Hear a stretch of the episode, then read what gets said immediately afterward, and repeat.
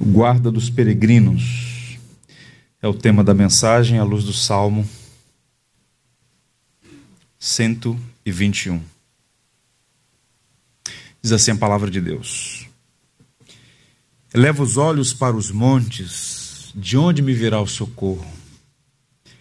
O meu socorro vem do Senhor que fez o céu e a terra.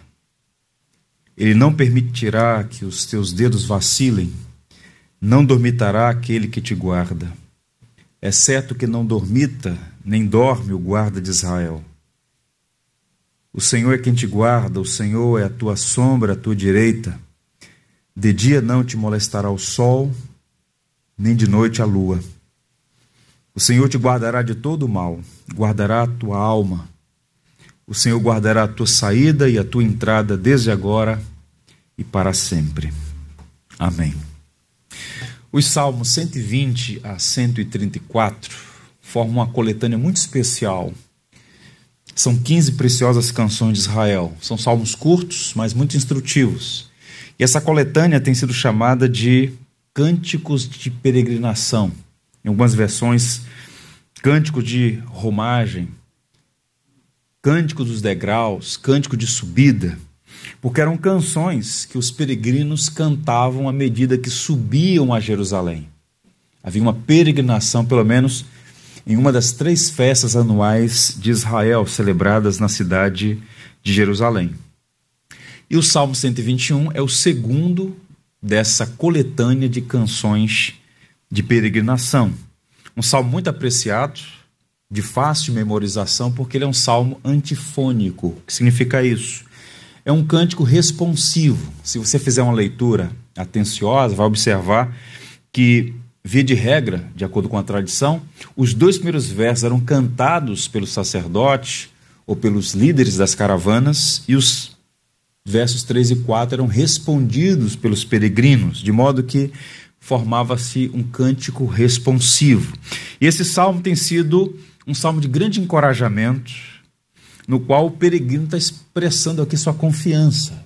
E é um texto muito oportuno para o contexto que nós estamos vivendo. Porque o tema o guarda dos peregrinos. O verbo guardar, ele é predominante nessa poesia. Aparece seis vezes. É o verbo principal e a chave para entender esse precioso salmo. E qual o tema aqui? Segurança. É a principal preocupação dos peregrinos nessa jornada até Jerusalém eles estavam sujeitos a alguns perigos. E eu queria lhe mostrar pelo menos três desses perigos que são pano de fundo desse salmo, repito, tão instrutivo, tão belo. A estrada. As estradas eram extremamente acidentadas, perigosas, naquelas regiões montanhosas, e o peregrino podia, eventualmente, tropeçar, cair e até se machucar gravemente, gerar uma lesão de modo que as estradas eram um problema. A temperatura também. De dia havia o risco de insolação devido às altas temperaturas daquela região. À noite, a temperatura, como é típica no deserto, caía consideravelmente, de modo que adoecer para quem está fazendo uma viagem a pé ou no lombo de um animal era uma complicação, podia ser inclusive uma experiência mortal. E outro problema, os assaltos. Naquela época já existia uma espécie de linha vermelha, né? As estradas eram infestadas de assaltantes, havia perigo nas estradas. Então, os peregrinos, à medida que iam subindo ou descendo de Jerusalém, eles corriam risco real de serem assaltados. Basta observar, por exemplo, a parábola do bom samaritano. Quando um homem foi assaltado, duramente espancado, a ponto de ser deixado à beira do caminho como se estivesse morto. Então, nesse caminho para Jericó, descendo de Jerusalém, era comum também esses assaltos e, portanto, era um problema. Então, as estradas, a temperatura, os assaltantes, e mesmo depois de alguns dias de viagem, com os pés doloridos, os músculos cansados, e sob a tensão dos perigos de uma viagem como essa, Tente imaginar a cena: os peregrinos vão subindo e cantando. Esse é um salmo cantado, é um cântico. Eles vão louvando a Deus à medida que se dirigem para a cidade santa, para Sião, para o culto a Deus. Spurgeon chamou esse salmo de o salmo do viajante. E a Bíblia ensina para nós essa verdade. Somos peregrinos. Por vezes nos esquecemos disso, mas de tempos em tempos é necessário trazer memória que somos peregrinos. Estamos caminhando para a eternidade, rumo a Jerusalém celestial. E tanto quanto os peregrinos daqueles dias, nós também estamos sujeitos aos perigos da estrada. Estradas acidentadas, temperaturas altas, aflitivas e os assaltantes. Eu pergunto aos irmãos: tem sido ou não esse ano de 2020 um tempo de grande adversidade? Sim, tem sido. A pandemia e as suas consequências têm gerado muitos problemas, para alguns, graves problemas. No entanto, com ou sem pandemia, ouçam, os perigos da jornada espiritual nos assediarão e sempre seremos tentados a buscar alternativas que sejam mais fáceis e rápidas. E na contramão do que muitas igrejas evangélicas anunciam, muitos pregadores proclamam, a fé cristã não é um imunizante a sofrimento, aos problemas. Em nossa peregrinação, em nossa jornada rumo à eternidade, é inevitável estradas acidentadas, temperaturas desagradáveis e os assaltantes. O Salmo 121 é um recurso providencial para corrigir as nossas fraquezas e nos dá uma espécie de ânimo novo, de encorajamento verdadeiro para promover, ouçam, a genuína confiança para seguir no caminho. Os perigos existem, mas Deus é o guarda dos peregrinos. Esse salmo nos ensina algumas lições. Eu queria sua atenção para estudá-lo na perspectiva correta. Há aqui quatro estrofes. Tente imaginar, esse salmo é uma poesia. Ele está organizado, estruturado em estrofes. E cada uma delas aponta para uma verdade que, passados esses séculos todos, continua absolutamente atual. Estamos numa jornada, há perigos e Deus é o nosso guarda. Vejamos, os primeiros dois versos, se nós pudéssemos dar um título, eu diria: A confiança do peregrino no Deus Criador.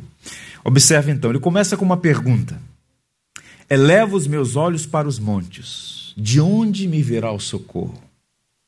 O meu socorro vem do Senhor, que fez o céu e a terra. A pergunta do salmista pressupõe que ele precisava de ajuda. Se alguém diz de onde me virá o socorro, está pressupondo que há uma necessidade. Assim sendo, ele começa questionando qual será a fonte de onde virá o seu socorro. De onde vem o socorro do aflito? De onde vem o socorro, o auxílio, a ajuda de quem está numa estrada sinuosa, acidentada, perigosa, exausto pelo calor intenso, sob a tensão dos perigos e dos assaltos iminentes? E então ele faz uma pergunta: eleva os meus olhos para os montes, de onde me virá o socorro? Pergunta: a que montes ele se refere aqui? Há um professor chamado Stephen Will, que diz que, do ponto de vista gramatical, do ponto de vista da língua hebraica, língua original do, de composição do salmo, há duas possibilidades. Primeiro, é possível que ele esteja associar, associando os montes à razão da sua necessidade de ajuda. Em outras palavras, ele está viajando a pé, debaixo de um sol quente, e subir as montanhas era uma tarefa penosa, um desafio ameaçador. Então Jerusalém fica acima do nível do mar. Os peregrinos estão indo a Sião. Então há um processo, há uma viagem. E muitos deles estão vindo de lugares muito distantes. Então, à medida que eles vão subindo e vão vendo as montanhas, essas montanhas podem indicar uma necessidade de ajuda. Leva os meus olhos para as montanhas. De onde virá o socorro? Uma segunda possibilidade, montes pode ser uma referência de onde ele encontra ajuda. Pode ser uma expressão de fé por avistar a cidade de Jerusalém, localizada numa região montanhosa. Olhe para os montes, de onde me virá o socorro? A jornada até Jerusalém era longa, as paisagens mudavam ao longo do caminho, e a primeira visão que os peregrinos tinham à medida que iam se aproximando de Jerusalém eram as montanhas à volta de Jerusalém. O Salmo 125 fala sobre isso. Assim como as montanhas em torno de Jerusalém, assim é o Senhor para aqueles que o buscam, para aqueles que confiam nele. Mas há uma terceira possibilidade que o autor, que eu citei ainda há pouco, não pontua, mas eu acredito que é o foco aqui. É bem possível que nessa pergunta, leva os meus olhos para os montes, de onde me virá o socorro, que haja aqui uma crítica ao paganismo. Por quê? Acreditava-se equivocadamente que o cume das montanhas era a morada dos deuses. Muitos israelitas que infelizmente apostataram da fé monoteísta, que se firmava e se firma no único Deus vivo e verdadeiro, tinham se curvado diante dos múltiplos deuses fabricados. Alguns deles, inclusive, afirmavam que só o Senhor é Deus, mas mantinham divindades, múltiplos deuses diante dos quais se curvavam. E muitos povos, inclusive os cananeus, faziam rituais nos outeiros, nas colinas, nas montanhas, porque havia no etos religioso a mentalidade: os deuses habitam nas montanhas. Zeus, no Monte Olimpo, por exemplo. Então, era uma mentalidade difundida no mundo antigo. O cimo das montanhas é a morada dos deuses. Pois bem, vários profetas condenavam esses cultos pagãos. Repreenderam os israelitas que adoravam deuses falsos no alto das montanhas. Por exemplo, o profeta Jeremias. Ouçam o que diz Jeremias. Na verdade, montes não passam de ilusão nem as orgias das montanhas são coisa alguma. Com efeito, no Senhor nosso Deus está a salvação de Israel. Jeremias, como homem firme, consciencioso, ortodoxo, piedoso, ele se levanta e diz: Montes não são nada. O que vocês praticam no cimo das montanhas é abominável. Nosso socorro vem do Senhor. É bem provável que esse seja o contexto uma crítica ao paganismo. É interessante porque ele vai dizer que o socorro não vem do alto das montanhas, mas daquele que criou os céus e a terra. É como se ele estivesse dizendo: enquanto os pagãos buscam socorro na criação, nós buscamos socorro no Criador. Não é dos deuses que habitam nas montanhas, mas é daquele que criou os céus e a terra. Portanto, esse salmo é uma expressão de confiança no Deus vivo e verdadeiro. Eudine Peterson, comentando esse salmo, diz: Olhar para os montes em busca de socorro acaba em desapontamento. Apesar de toda a sua majestade e beleza, toda a sua força e firmeza, eles são apenas montes. Nós admiramos a criação e nós que aqui moramos na cidade do Rio de Janeiro, não nos cansamos de admirar a exuberância da criação nessa cidade tão bonita, as montanhas todas, muitas delas cobertas dessa vegetação belíssima. No entanto, o nosso socorro não está no cimo das montanhas, mas naquele que deu forma e criou todas as coisas. Esse é o ponto. Então, quando os peregrinos estavam chegando a Jerusalém, eles viam todas aquelas montanhas e sabiam que tudo aquilo tinha sido criado pelo Senhor, que escolheu habitar em Sião. Não que Sião fosse uma montanha sagrada, não que Sião fosse a prisão de Deus, mas Deus soberanamente quis se revelar de uma maneira especial e fazer de Sião uma morada especial, um tipo daquilo que iria acontecer no futuro. Portanto, nosso socorro não vem dos deuses que supostamente habitam nas montanhas, mas daquele que as criou. Charles Spurgeon, o grande pregador batista do século XIX, ele dizia que os peregrinos, quando erguiam suas cabeças e viam aquelas montanhas todas no entorno de Jerusalém, eles não apenas olhavam para as montanhas, mas para cima delas, em direção ao céu. Disse ele: o propósito de Deus, os atributos divinos, as imutáveis promessas do pacto, a providência, a predestinação e a testada fidelidade do Senhor são as colinas às quais devemos erguer os olhos e delas devem vir a ajuda.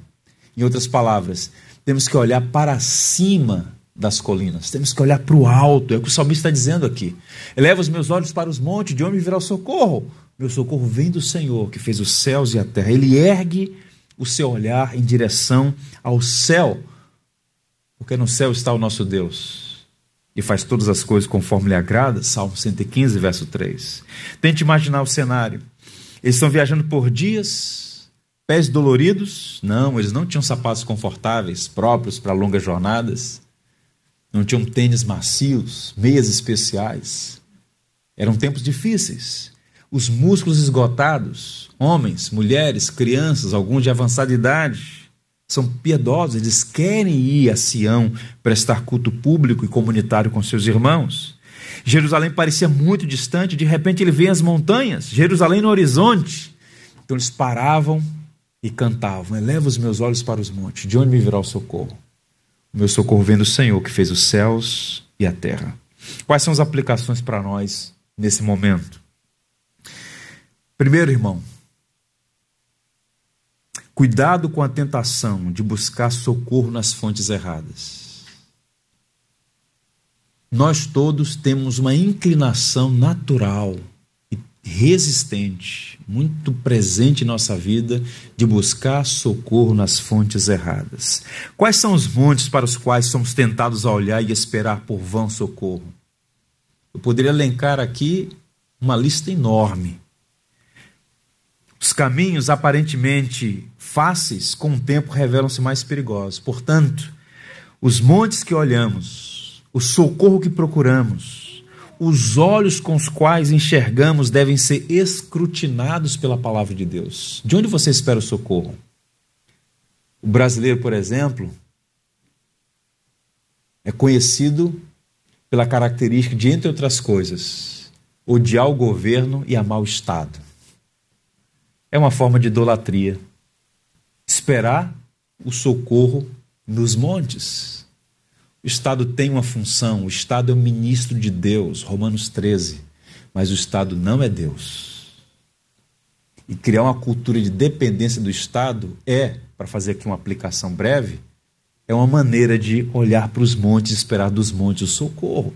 O nosso socorro vem do Senhor que fez os céus e a terra. A sua vida é mantida pelo Senhor, que usa meios, mas a fonte primária é o próprio Deus. Segunda aplicação, busque o socorro que vem do Senhor, o Criador dos céus e da terra. Você já parou para pensar por que razão o salmista dá ênfase ao fato de que Deus é o Criador do céu e da terra? E aqui uma, uma aplicação interessante, porque a teologia da criação ela tem várias implicações para a nossa vida. Não é simplesmente dizer Deus criou todas as coisas. Esta afirmação, que Deus é o Criador, como diz o credo apostólico, ela tem sérias implicações, boas implicações. A teologia da criação foi uma fonte de segurança para o salmista. O socorro dele não vem dos ídolos forjados, mas do Criador. Se Deus criou todas as coisas, pelo poder da Sua palavra, a partir do nada, Ele pode guardar seus filhos na jornada. Nada lhe é impossível. Interessante porque a Bíblia diz que Deus conta o número de estrelas, chamando-as pelo seu nome. Salmo 147, verso 4. O poder de Deus é exibido na sua criação, e isso revela a capacidade dele de proteger, e seu amor de fato por nós deveria nos trazer segurança, romper toda ansiedade, porque de fato Deus cuida de nós. Se Ele chama as estrelas pelo nome, quanto mais você e eu, que fomos criados à sua imagem, à sua semelhança. Portanto, essa primeira parte do salmo fala da confiança do peregrino no Deus Criador. Salmo 90 diz: Senhor, tu tens sido nosso refúgio, de geração em geração, antes que os montes nascessem e se formassem a terra e o mundo de eternidade a eternidade, tu és Deus. Que bênção saber disso. Guarde isso no seu coração. O teu Deus criou todas as coisas e ele vai continuar cuidando de você. Uma segunda verdade aparece nos versos 3 e 4. Deus guarda o seu povo em todos os lugares. Diz assim um texto: Ele não permitirá que os teus pés vacilem não dormitará aquele que te guarda. É certo que não dormita, nem dorme o guarda de Israel. Naqueles dias não havia, como eu disse no início, boas estradas naquela região, diferente de hoje. Israel tem as melhores rodovias do mundo. As pessoas têm uma visão caricata de Israel como se chegasse lá e encontrasse só ruínas e beduínos tocando cabra. É um país moderno, de alta tecnologia. Quando você abre o seu WhatsApp, foi inventado em Israel. Pendrive Israel, tudo na cidade de Haifa, o Vale do Silício do Oriente Médio.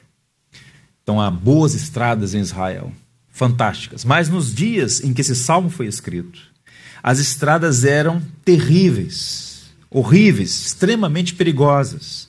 E como se não bastasse o problema da péssima infraestrutura, havia insegurança.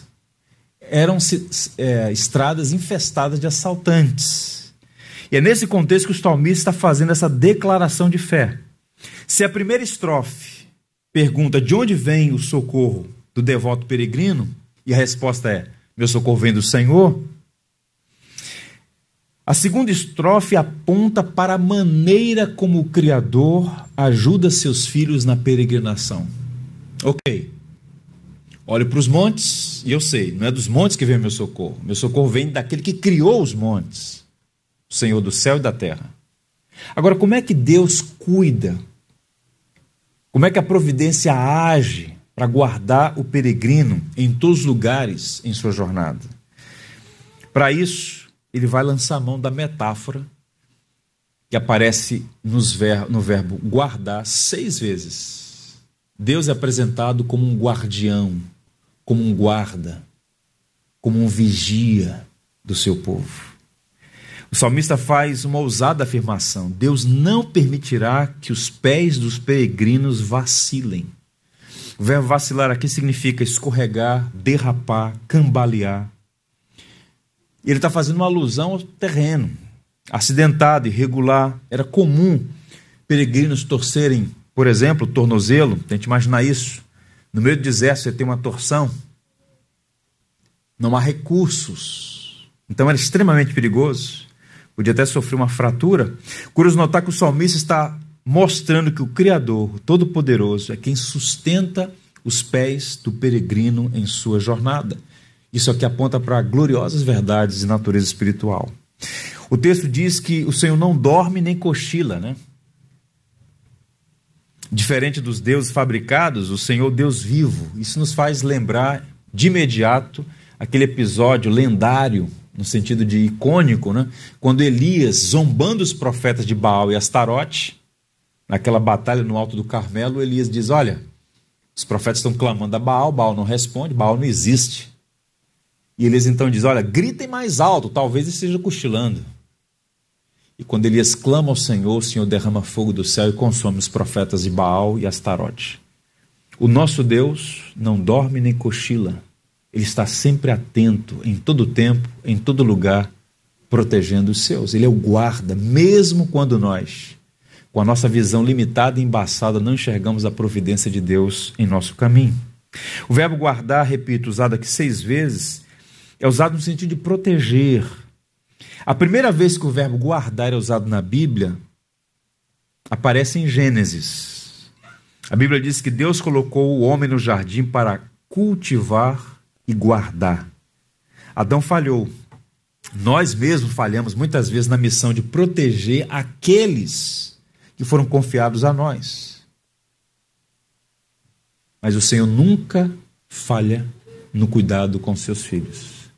Não temos respostas para algumas perguntas, não sabemos por que Deus permite ou muitas vezes ordena certas coisas, mas no conjunto da obra somos sempre protegidos. Perguntaram a Alex Alexandre o Grande como é que ele conseguia dormir profundamente, mesmo quando cercado de perigos tão terríveis. Ele que viveu uma vida curta, porém muito intensa, um militar que ainda hoje é saudado como um grande estrategista, viajando e conquistando o mundo, e quando parava e montava acampamento, era capaz de dormir profundamente, mesmo por vezes num ambiente hostil. E a resposta dele foi curiosa, porque ele respondeu que Parmênio, seu fiel guarda, o estava assistindo. Ele tinha pessoas de confiança, especialmente Parmênio. Enquanto ele dormia, havia alguém cuidando para que ele pudesse ter uma boa noite de sono. Deus é mais do que Parmênio para nós. Parmênio é limitado. Parmênio é humano. Mas o nosso Deus cuida de nós. O salmo chega a dizer: aos seus amados ele dá enquanto dormem. É como se enquanto dormíssemos Deus estivesse de prontidão. Veja a benevolência do Criador, um Deus vivo, único e verdadeiro, que não depende de mim nem de você para nada, que não agrega nada a si ao se revelar a nós, mas que soberanamente escolheu nos amar e empenhou Sua palavra, que cuidaria de nós, que seu amor jamais se apartaria, jamais nos abandonaria. O Deus de Israel é o nosso Deus, irmãos, e não há nenhum segundo em nossa vida que não esteja sob os olhos atentos do Senhor. A Bíblia chega a dizer assim no Salmo 34: Os olhos do Senhor repousam sobre os justos e seus ouvidos estão abertos ao seu clamor. É o olhar atento do guardião dos peregrinos. Que maravilha saber disso. Isso traz para nós uma segurança que nos permite dormir em paz. Deus cuida de mim. Uma terceira verdade Deus cuida do seu povo em todas as situações, em todos os lugares. Mas nos versos 5 a 6 apontam também para todas as situações. Vejam os textos, os versículos 5 e 6. O Senhor é quem te guarda. O Senhor é tua sombra à tua direita. De dia não te molestará o sol, nem de noite a lua. O soberano Deus, que aqui é chamado de Criador dos céus e da terra, não está sentado em seu glorioso trono apenas, mas de uma maneira misteriosa, ele também está junto aos seus filhos em todas as situações. Então percebam, como diz o profeta Isaías: Eu habito num alto e sublime trono, mas também habito com os humildes e quebrantados de coração. Deus que está presente em nossa jornada.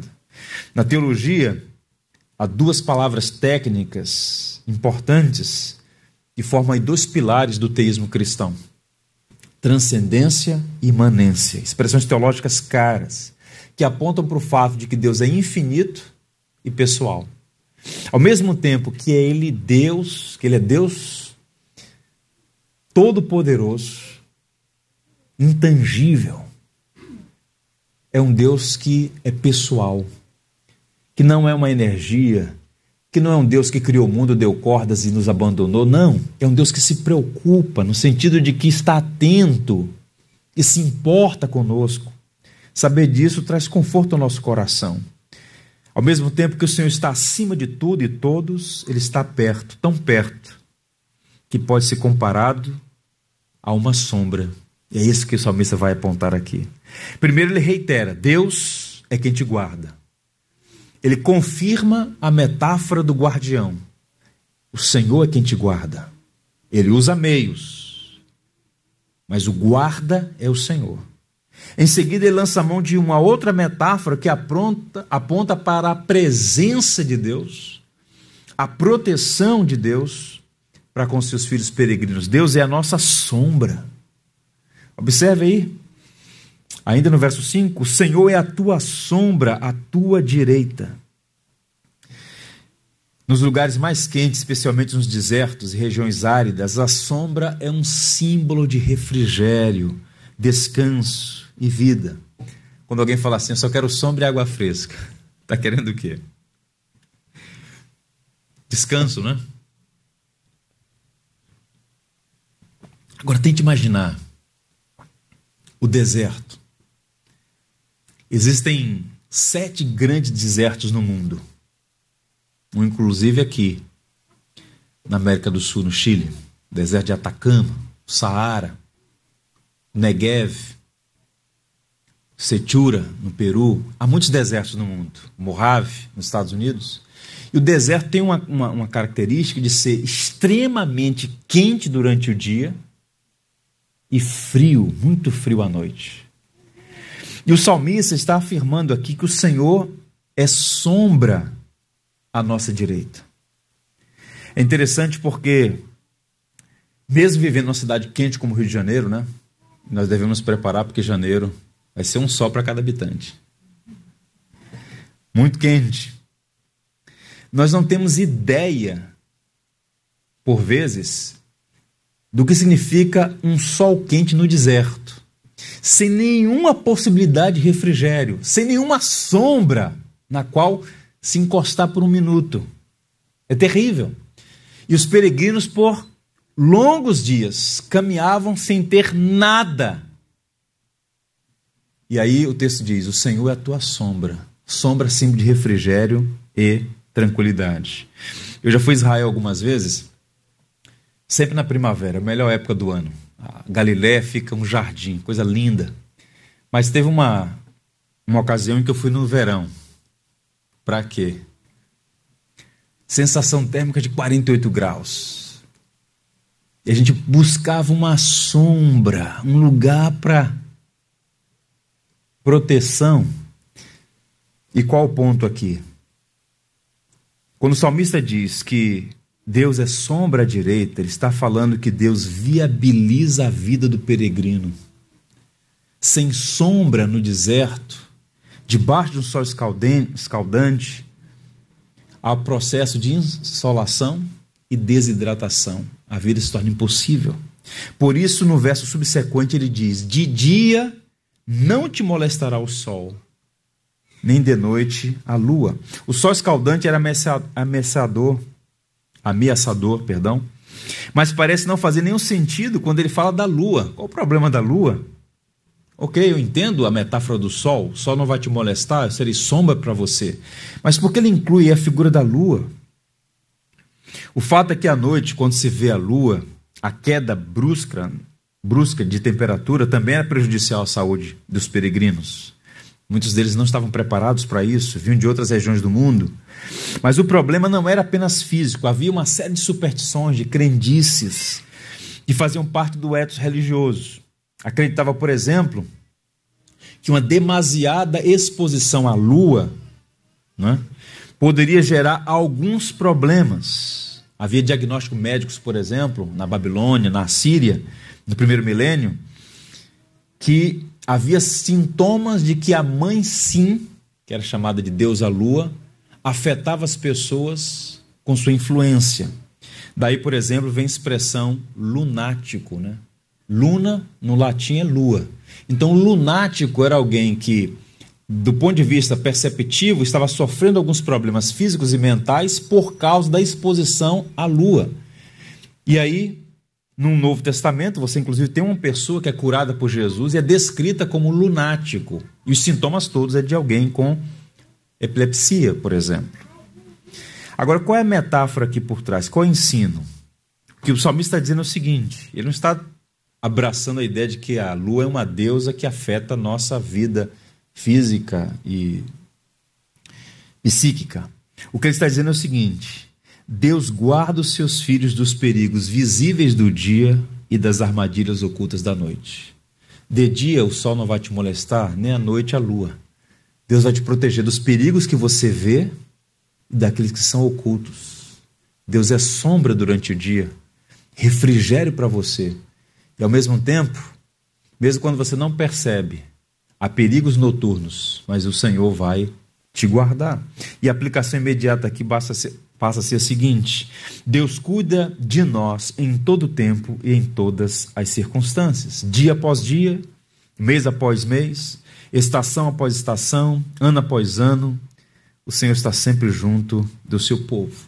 E essa metáfora é muito preciosa, porque indica que sol e lua, 24 horas, sob o sol e sob a lua, em todas as estações do tempo, Deus é quem guarda e protege o seu povo.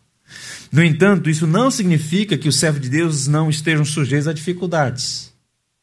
Nós vamos falar sobre isso mais à frente. Repito, Deus por vezes permite que passemos por lutas, pesares, e esse ano tem sido um ano difícil para muitas famílias e para algumas mais ainda. No entanto, Deus trabalha em nossa vida e usa situações desfavoráveis para o nosso bem. Nós pregamos aqui sobre o Salmo 91. Diz assim um texto: que habita no esconderijo do Altíssimo e descansa à sombra do Onipotente, diz o Senhor, meu refúgio, meu baluarte, Deus meu em quem confio. Nós vivíamos à sombra da morte e agora estamos à sombra do Onipotente. Podemos dizer: O Senhor cuida de mim. Sob o sol ou sob a lua. Perigos reais e visíveis, ou perigos não tão perceptíveis. Sejam quais forem as circunstâncias, em todo o tempo, Deus cuida de nós. Um missionário chamado David Livingstone, ele era médico, escritor, pesquisador, um desbravador. O maior lago da África, o lago Vitória, foi descoberto por ele, batizado em homenagem à rainha inglesa. Foi um homem notável. O único missionário, o único clérigo sepultado na abadia de Westminster junto com reis e rainhas, muito prestigiado na Inglaterra. David Livingstone, um irmão nosso na fé, evangélico. Ele foi criado num lar onde os seus pais prezaram pelo culto doméstico. Havia culto no lar dele. Não era um culto formal como o nosso, culto público comunitário, era um culto informal, mas era um culto familiar, em que todos tinham a oportunidade de participar. Eles faziam o que todos os cristãos fazem num culto: oravam, cantavam e liam as Escrituras. E ele diz que as memórias dele no culto familiar eram os pais ensinando os salmos. E dos salmos que aquele menino aprendeu e que carregou consigo até os 60 anos de idade, quando ele morreu, seu coração foi enterrado na África. Era tão amado pelos africanos, seu coração foi enterrado lá. E o seu corpo levado de volta para sua terra natal. Ele dizia: O Salmo 121 foi para mim um bálsamo, porque eu sabia dos perigos que ocorria nessa jornada. Ele desbravou toda a costa leste africana, numa época em que não havia GPS, em que havia perigos dos mais variados, aquele homem se apegou a esse salmo, dizendo: Deus cuida de nós em todo o tempo. Que coisa maravilhosa. Portanto, não é uma muleta, não é uma fantasia, é um texto precioso que a gente precisa trazer à memória e guardar no coração também, porque somos peregrinos e nessa caminhada há muitos perigos. Por fim, Deus cuida do seu povo em todo o tempo. Os versos 7 a 8. O Senhor te guardará de todo mal, guardará a tua alma, o Senhor guardará a tua saída e a tua entrada desde agora e para sempre. Que bênção. Ele encerra essa, esse salmo com essa quarta estrofe, fazendo uma espécie de resumo dos versos anteriores numa série de intensas afirmações. Se você observar uma progressão que vai se intensificando aí. Ele diz: Deus nos guardará de todo mal, guardará a nossa vida, guardará a nossa entrada e nossa saída, guardará para sempre. É como se eu estivesse resumindo tudo o que disse e enfatizando. Todo mal é uma referência a qualquer coisa que seja essencialmente ruim e prejudicial. Deus nos guardará de todo mal. E é sempre bom trazer a memória que nós não estamos no Éden antes da queda. A gente vive num mundo caído. O mundo é mau, cheio de perigos, inimigos. Somente Deus pode nos guardar do mal e do maligno. Você se lembra da oração de Jesus? Quando, em resposta ao pedido dos discípulos, ele nos ensinou a orar. A famosa oração do Pai Nosso. Como é que termina essa oração? E livra-nos do mal livra-nos do mal. Mal ali pode ser mal e maligno. Do mal em si e daquele ou daqueles que articulam o mal. Deus é quem nos guarda. Você só está aqui porque ao longo de sua jornada Deus tem livrado você de muitos males e de muitos homens maus. Ele diz mais: guarda a alma. A alma aqui significa vida. Deus guarda a nossa vida, portanto, não precisamos temer a vida nem a morte. Hoje amanhã, o tempo e a eternidade pertencem a Deus, estão sob seus cuidados. Ele diz: guardará a tua saída e a tua entrada. Isso aqui traz uma gloriosa verdade que aquieta o coração. É o Senhor quem guarda a entrada e a saída. E essa expressão significa não apenas atividades diárias, o início e o final do dia. Entrada e saída são expressões para vida e morte. Deus guarda o curso da nossa história. Eu sei que a gente precisa tomar cuidados, fazer o que tiver ao nosso alcance para ter boa saúde e ter vida longa, mas há coisas que fogem completamente do nosso controle.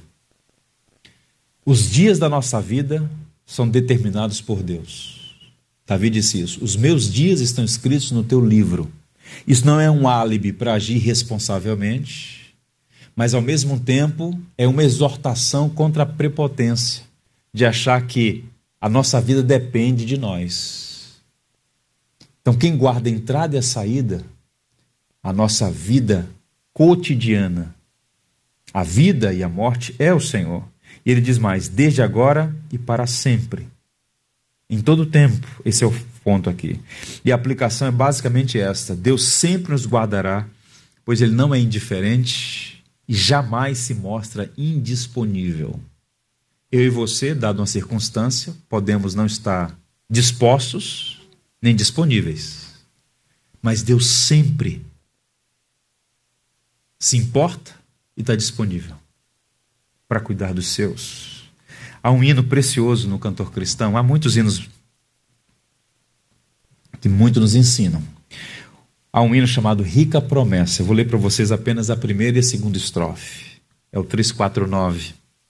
Ó oh, como é grande e doce a promessa do Salvador Jesus, nosso Rei. Ao que confia na sua graça, ele diz: Nunca te deixarei. Ó oh, não temas, ó oh, não temas, pois eu contigo sempre estarei. Oh, não temas, ó não temas, pois eu nunca te deixarei. Não é maravilhoso saber que o Senhor cuida de nós em toda circunstância, em todo tempo, sempre? No capítulo 8 da carta de Paulo aos Romanos, que é um monumento da graça, Paulo vai listar sete coisas, e talvez ele faça essa lista baseada numa mentalidade judaica de atribuir perfeição ao número sete. Então ele lista sete coisas que são contra nós, mas que a despeito disso não podem nos separar do amor de Deus em Cristo Jesus. Ele fala tribulação, sofrimento, perseguição, fome, nudez, perigo e espada. Quais dessas coisas podem nos separar do amor de Deus? Nenhuma delas. Paulo conclui uma, trazendo uma palavra de segurança aos romanos, porque eu estou bem certo de que nem a morte, nem a vida, nem os anjos, nem os principados, nem as coisas do presente, nem do porvir, nem os poderes, nem a altura, nem a profundidade, nem qualquer outra criatura poderá separar-nos do amor de Deus que está em Cristo Jesus, nosso Senhor. Essa é uma palavra que deve ser guardada no coração, porque as tribulações, o sofrimento, os perigos todos, a fome, a nudez, a espada, as dificuldades da jornada são reais, mas nada poderá jamais nos separar do amor de Deus que está em Cristo Jesus. Eu quero encerrar fazendo uma provocação. Porque existe o perigo de a gente ler a Bíblia, em particular o Antigo Testamento, e usar certas porções como se fossem promessas absolutas. E baseado nessas ilusões, alguns forjam teologias estranhas à fé cristã. E a pergunta que eu queria fazer aos irmãos é a seguinte: como é que nós reagimos quando os problemas nos assaltam? Estamos afirmando: Deus é o guardião dos peregrinos. A Bíblia demonstra com clareza, em inúmeras partes, que Deus nos ama, e a maior prova disso é Cristo. Aquele bebezinho nascido em Belém nasceu para morrer por seus pecados. E não foi contra a sua vontade. Ele decidiu vir a este mundo, assumiu a nossa natureza, submeteu-se à lei, o único ser humano que cumpriu a lei, tendo amado os seus, amou-os até o fim. Ele sumiu naquela cruz por amor a mim e a você. Essa é a maior prova do amor de Deus para conosco. Mas a despeito de abraçar o Evangelho, de crer em Jesus Cristo, de olhar para as Escrituras como fonte fidedigna e lançar sobre a palavra nossa confiança, as promessas de proteção não são absolutas no sentido de que um cristão pode adoecer. Ele pode ter uma morte trágica. Ele pode, sem aviso prévio, ser envolvido numa situação de tragédia dentro da sua casa? Como é que a gente responde essas questões? Como é que nós agimos quando problemas nos assaltam? Alguns cristãos têm sido acusados de não serem realistas. E alguns, infelizmente, dão razão para isso. A acusação de que são irrealistas é procedente em alguns casos. Mas a Bíblia, ela não é um livro de fantasias que alimenta ilusões desconectadas da realidade. Para responder essa pergunta, que é uma pergunta profunda, que tem um certo grau de complexidade, eu queria ler para os irmãos alguns textos. Eu vou fazer uma leitura pausada, para que os irmãos possam entender o que é está por trás dessa temática e como é que nós devemos reagir quando os problemas nos assaltam, assaltam mesmo sabendo que Deus é o guarda dos peregrinos. James Boyce diz assim: o ensino não é que você não terá problemas, mas que Deus o guardará através deles. O cristão maduro não é cego para os problemas, nem tem medo deles pois ele está seguro nas mãos de Jesus Cristo, que disse: No mundo tereis aflições, mas tenha bom ânimo, eu venci o mundo. Então perceba um comentário irretocável. O cristão maduro não é aquele que sofre da síndrome do avestruz, aquela ave que enterra a cabeça no chão, não vendo o problema, o problema não existe. Isso é fideísmo. Isso é fanatismo, isso é perturbação psicológica. Por outro lado, ele também não vive atormentado como se estivesse numa corda bamba, como se as promessas não existissem, como se Deus não reinasse e governasse sobre todas as coisas. O que ele sabe é que, embora não tenha uma palavra de proteção, imunização para problemas, Deus sempre caminha conosco. Não livra da fornalha, mas livra na fornalha. É o quarto homem conosco presente conosco. Diz que estou convosco todos os dias até a consumação dos séculos. Dito isso, Eugene Peterson faz aqui uma provocação.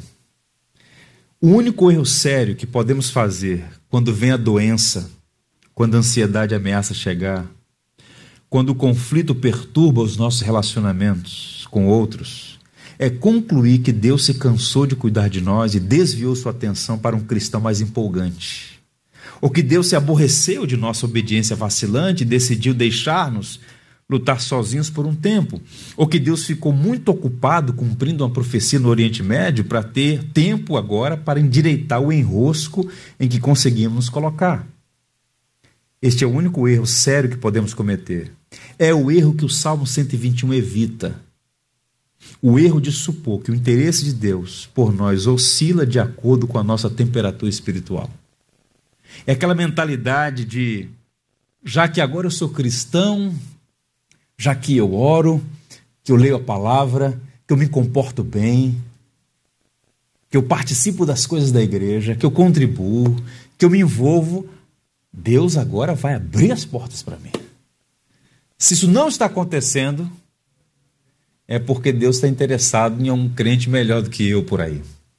Deus desistiu de mim, Deus está ocupado, talvez, cumprindo a profecia no, Antigo Testamento, no, no, no Oriente Médio, né?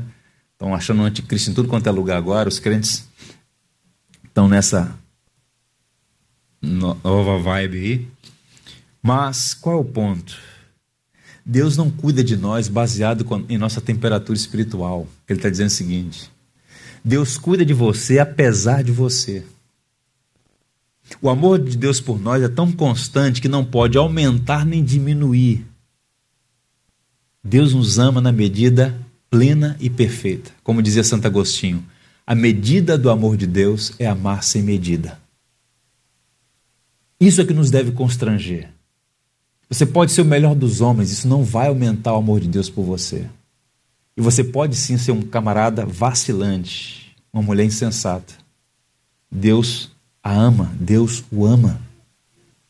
E tem interesse em você, se importa com você. É o que o Salmo está ensinando para nós aqui. E por fim, um outro autor diz: às vezes os montes são amedrontadores, amedrontadores, e a escuridão nos cerca por todos os lados. Nossos joelhos se dobram sob a pressão e os nossos ombros se curvam sob o peso. Sucumbimos à dúvida, mas aqui está a chave que destranca as correntes da dúvida e do desespero. O meu socorro vem do Senhor, que fez os céus e a terra. Que benção, irmãos.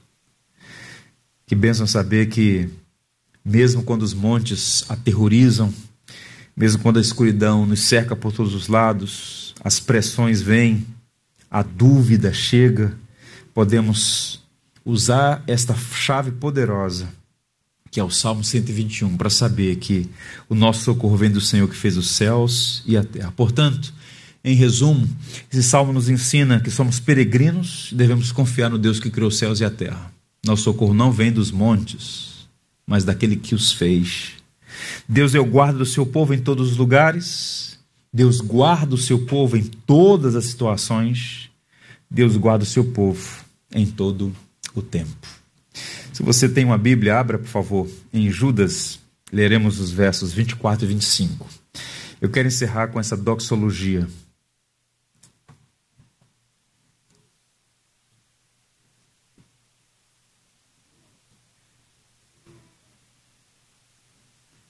Lá no finalzinho do Novo Testamento, são apenas 25 versos nessa carta curtíssima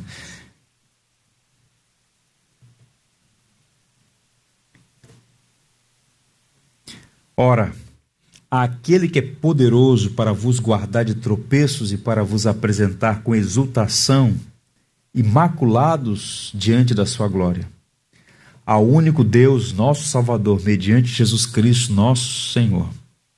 Glória, majestade, império e soberania, antes de todas as eras, e agora, e por todos os séculos. Amém. Que Deus nos guarde em nossa jornada. Que 2021 seja um ano abençoado. Que possamos, com os nossos olhos em Jesus Cristo, continuar avançando e sob os cuidados deles, dele, seguir em frente. Vamos orar. Pai bendito, nós te damos graças por teu cuidado para conosco. Tu és o guarda dos peregrinos, tu és o guarda de Israel, o guarda da igreja, o guarda dos teus discípulos em Jesus Cristo. Aqui nós queremos expressar nossa sincera gratidão porque, ao longo de nossa jornada, sujeitos aos mais variados perigos, podemos dizer que até aqui o Senhor tem nos sustentado. Guarda o nosso coração das dúvidas que por vezes tentam enfraquecer a nossa convicção. Nós sabemos que confiar no Senhor não é receber imunidade ao sofrimento e às adversidades mas é ter certeza que o Senhor jamais nos abandonará. Guarda os nossos pés para que nenhum de nós venha vacilar, a tropeçar. Que o Senhor seja para nós sombra à direita. Que o sol escaldante das adversidades não venha nos molestar.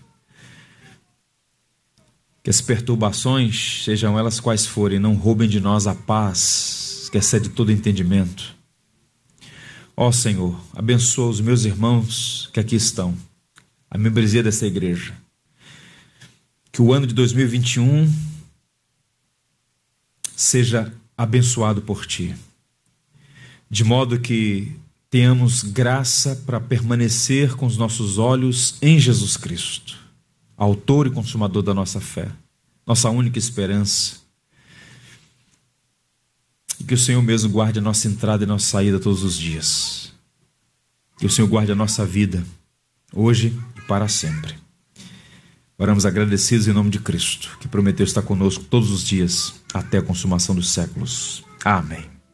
Deus abençoe os irmãos. Por tudo que tens feito, por tudo que vais fazer, tuas promessas e tudo que és, eu quero te agradecer com todo o meu ser. Te agradeço,